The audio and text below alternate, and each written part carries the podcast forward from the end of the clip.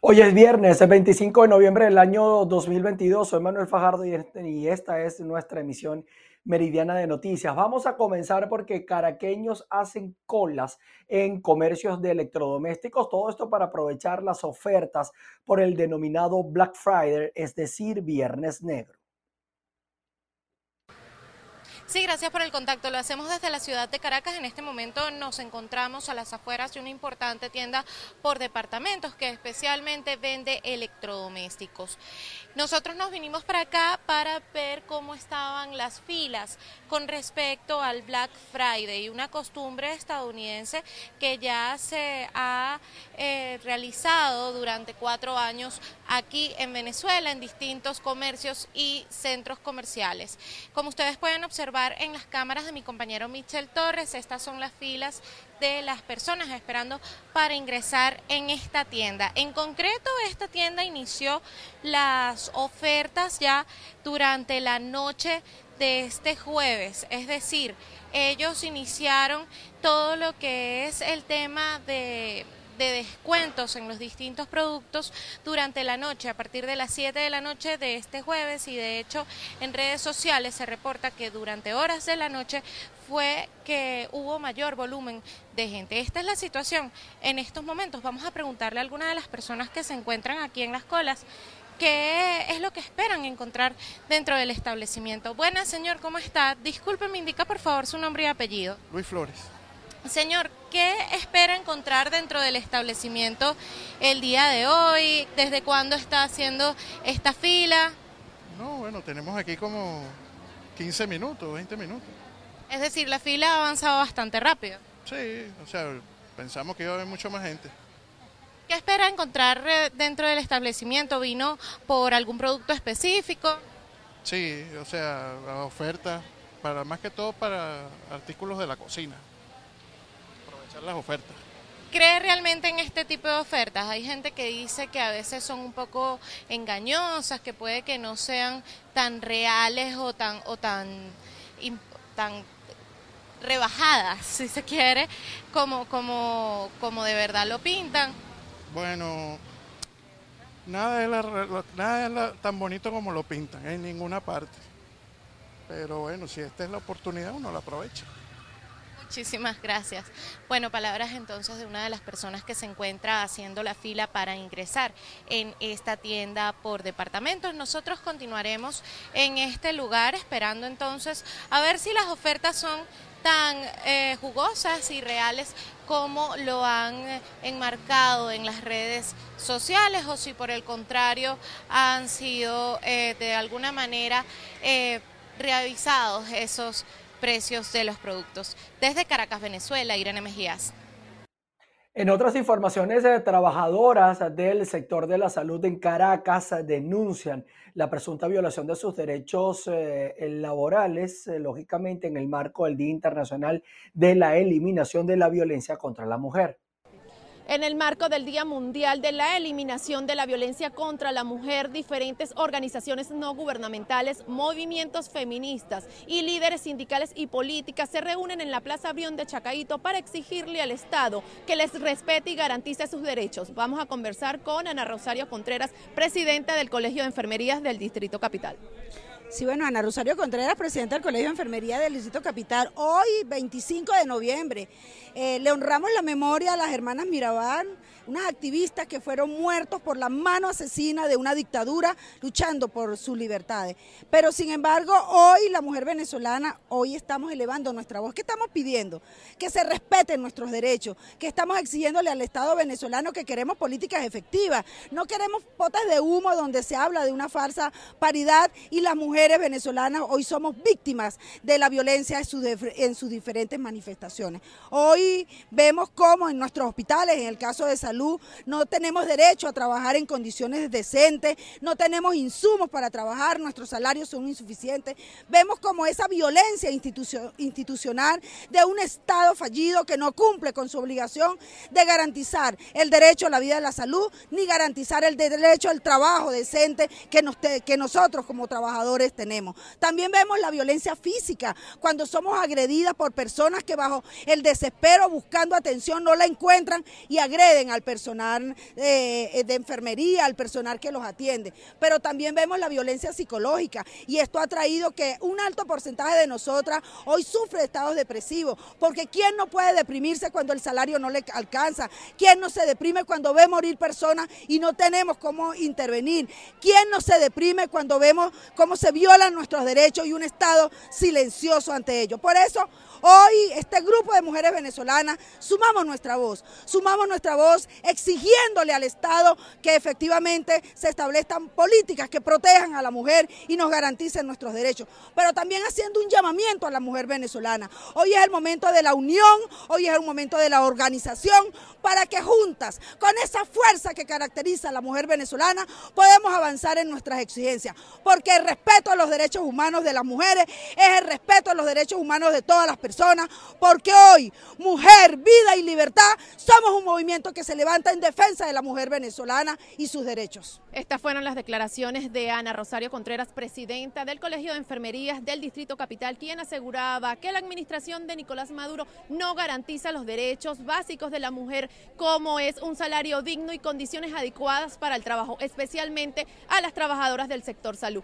Esta es la información que mantenemos hasta el momento desde Caracas, Venezuela. María Alejandra Silva.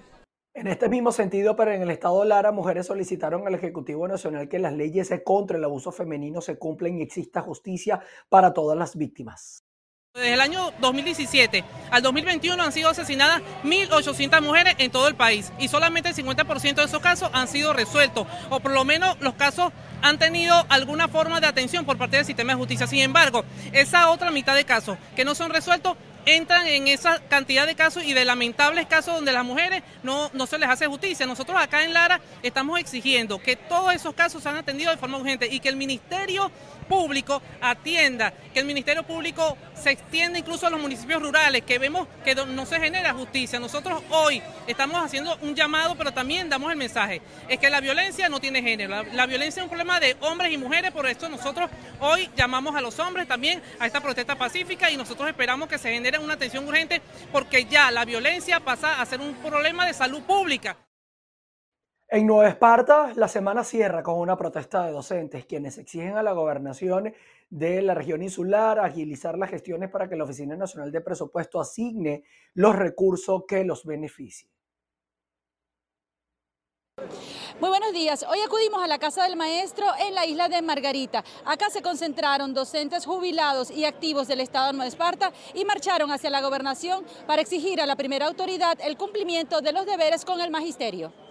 ¿Qué le vamos a decir al gobernador ahorita ahí? O a Bache, o al abusador de Henry Millán.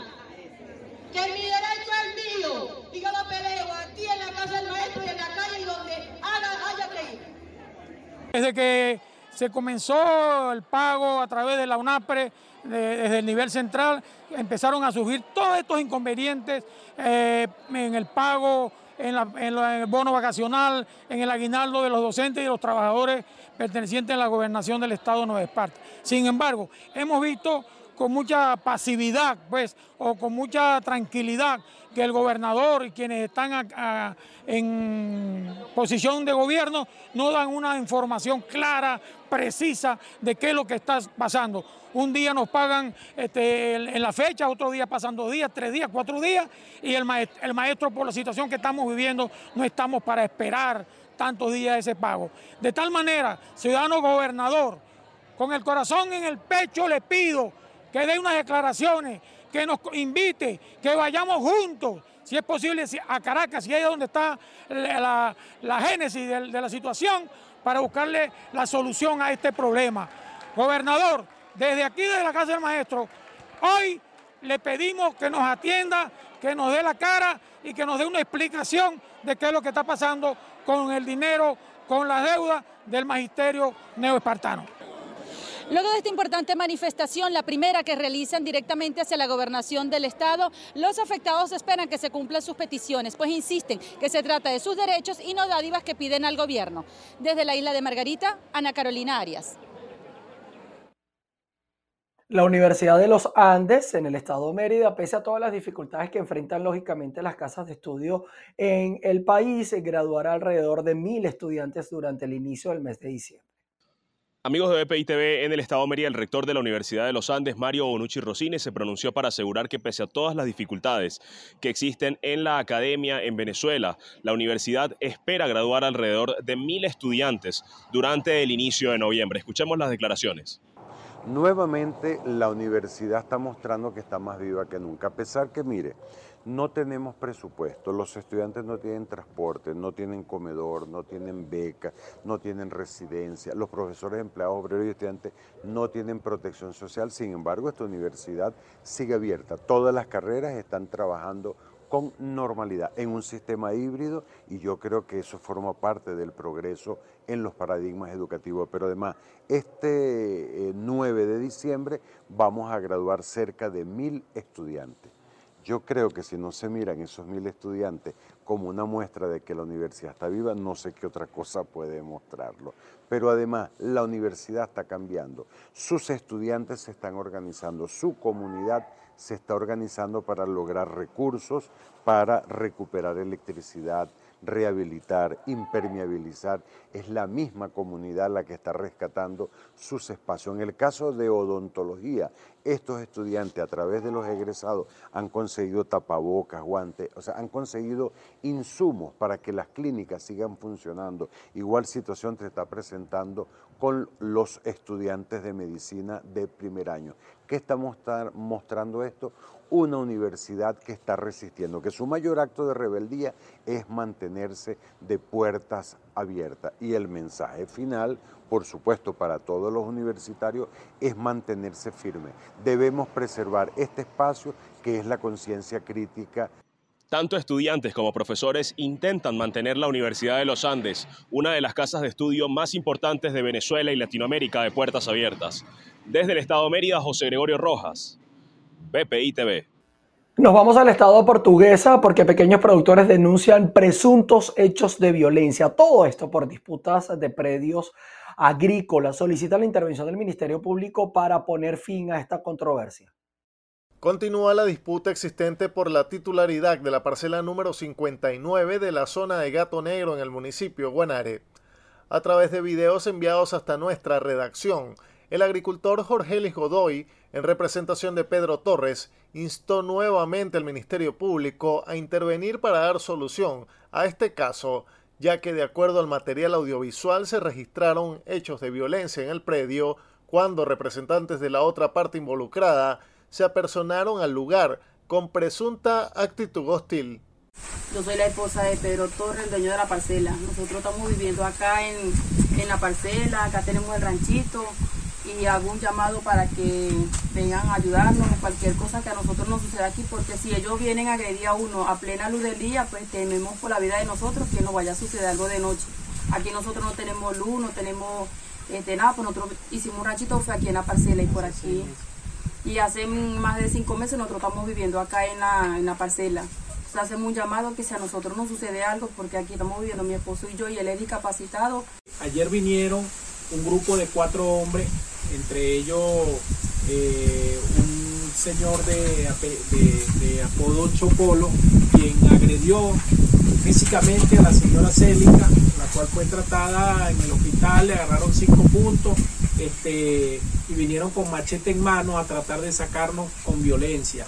Le pedimos por favor que se aboque a esta situación, señor presidente de la República. Nosotros somos un, par de discapacitados que no le estamos pidiendo que nos ayude en nada, sino que investigue este caso, que por favor sea usted quien se aboque a investigar este caso, ya que esto eh, es un caso viciado a juicio de Godoy, el procedimiento de adjudicación de la parcela 59 a otra asociación civil por parte del INTI está viciado, razón por la cual estos han denunciado ante los órganos correspondientes la situación y se mantienen dedicados al cultivo de estas tierras y a la cría de animales, asegurando que continuarán en las mismas, defendiendo la única fuente de sustento que poseen. Desde el Estado portuguesa reportó Manuel Alvarado. Un hombre fue detenido en el estado de Trujillo por las autoridades y le incautaron más de 60 dediles de presunta droga que fue expulsando durante cuatro días. Iba con destino al estado Carabobo. Saludos, gracias por este contacto en el estado Trujillo. La Guardia Nacional Bolivariana continúa realizando operativos contra el microtráfico de drogas. En esta oportunidad, desde el eje panamericano en el municipio Monte Carmelo, en la alcabala del sector Buenavista, fue detenido un hombre quien tenía dentro de su estómago más de 60 dediles de presunta droga. Al ver la actitud sospechosa, fue detenido, revisado y fue llevado al hospital más cercano para realizarle los estudios. Efectivamente tendría allí el material sintético dentro de su estómago y en cuatro días fue expulsando, según los detalles que brindaba la Guardia Nacional. Este hombre provenía desde el eh, Vigía en el estado Mérida, iba con destino al estado Carabobo. Eh, la Guardia Nacional continúa realizando estos operativos a lo largo y ancho de la entidad para colocar a la orden de la Fiscalía del Ministerio Público aquellas personas que siguen trabajando y desmantelando este tipo de bandas de contrabando y mercadeando sustancias estupefacientes. Es la información que tenemos desde el Estado Trujillo, les reportó Mayra Linares. Seguimos con más información. Aquí en Colombia, una ciudadana venezolana denunció presuntas irregularidades cuando cruzó legalmente por uno de los pasos entre los dos países eh, con su hijo. Con la historia de Carmen Regino quizás muchos se identifican. Ella perdió a su abuelo en Venezuela por lo que tuvo que viajar. Sin embargo, denuncia que por llevar a su hija de un año de nacida, a pesar de tener el registro civil, la extorsionaron para salir de Colombia y luego para salir de Venezuela. Me pedían que la partida de nacimiento de mi bebé estuviera postellada. Sin eso no me dejaban entrar. La partida de nacimiento de tu hija en Colombia para entrar a Venezuela? A Venezuela tenía que estar apostillada, porque si no, el, pues la partida de nacimiento no me valía para que me dejaran entrar a mi país, siendo yo venezolano. Pues, ah, pues hablamos con los policías, con los guardias, todos los que estaban, porque nosotros pasamos por el puente, eran las 6:45 cuando pasamos de la tarde, y el policía lo que nos dijo fue que teníamos que darle algo si quería que yo lo, que me dejaran pasar con la niña. Y pues nosotros sacamos pues yo digo, yo saqué 100 mil pesos y se los di. Ya de regreso a Colombia, funcionarios venezolanos también le exigieron dinero a cambio de dejarla continuar su viaje. Y pues cuando regresé fue lo mismo, que no me dejaban entrar porque la niña no tenía la partida de nacimiento apostillada. Y pues no me dejaban entrar porque esa, la partida de nacimiento sin apostillo no tenía ningún valor acá en, acá en Colombia. Pues me tocó pagar 150 mil pesos para que me dejaran entrar a la niña. Otra situación se está presentando con niños migrantes pero regularizados en Colombia, a quienes en Venezuela no les quieren reconocer sus documentos.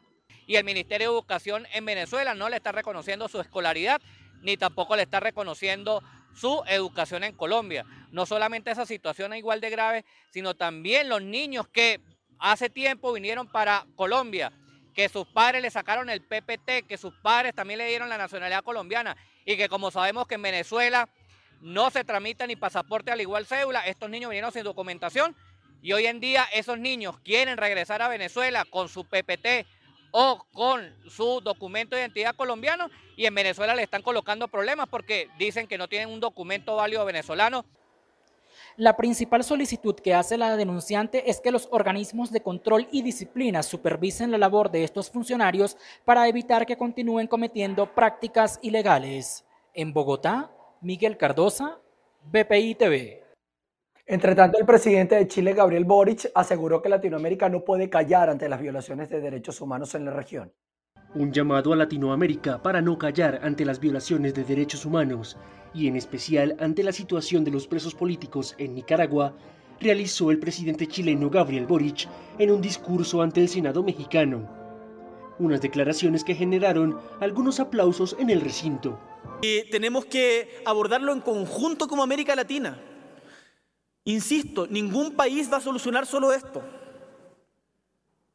No podemos mirar para el lado ante, por ejemplo, la crisis que se está viviendo en Haití. No podemos mirar para el lado ante los presos políticos en Nicaragua.